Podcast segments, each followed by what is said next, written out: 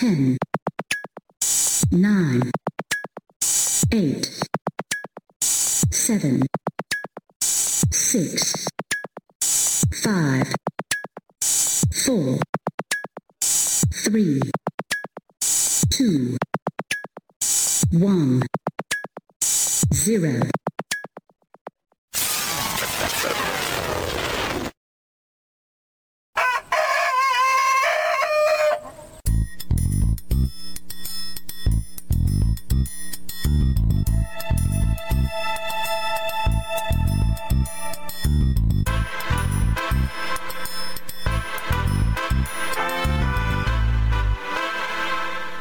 Hola, bienvenidos a Frecuencia Modulada. Obvio, esto no es un programa de radio.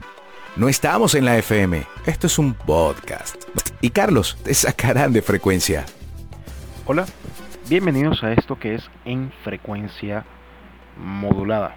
Quisiera el día de hoy comentarles y explicarles lo que realmente sucede con mi caso. Es algo que he venido estudiando desde hace bastante tiempo y quiero que muchos sepan la verdad de lo que sucede conmigo.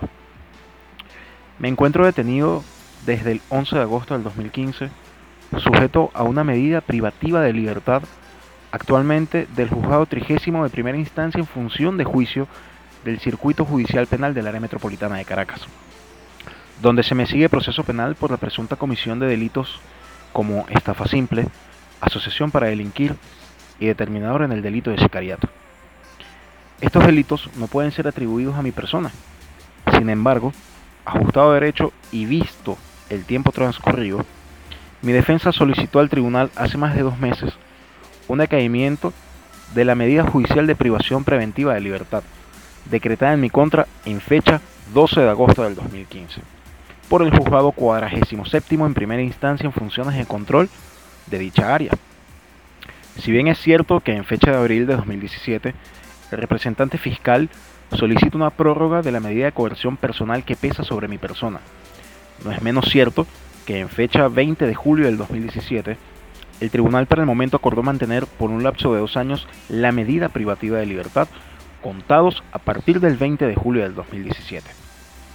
Estas mismas se vencen el 20 de julio del año 2019, es decir, que me mantengo privado de libertad sin justificación legal alguna se ha superado el lapso de tiempo acordado por más de dos años, llevando más de seis años privado de mi libertad. Es bueno que se sepa que la medida privativa de libertad se encuentra sujeta a limitaciones. Esto quiere decir y significa que no dura para siempre, pues tiene una limitación en el tiempo. Por lo tanto, resulta un poquito incongruente, irrisorio, que pueda continuar de manera perenne bajo una medida de coerción personal que ha conllevado a mi deterioro de mi salud física y mental. Ha sido evidente que la realización de juicio no ha sido posible por causas no atribuibles a mi persona.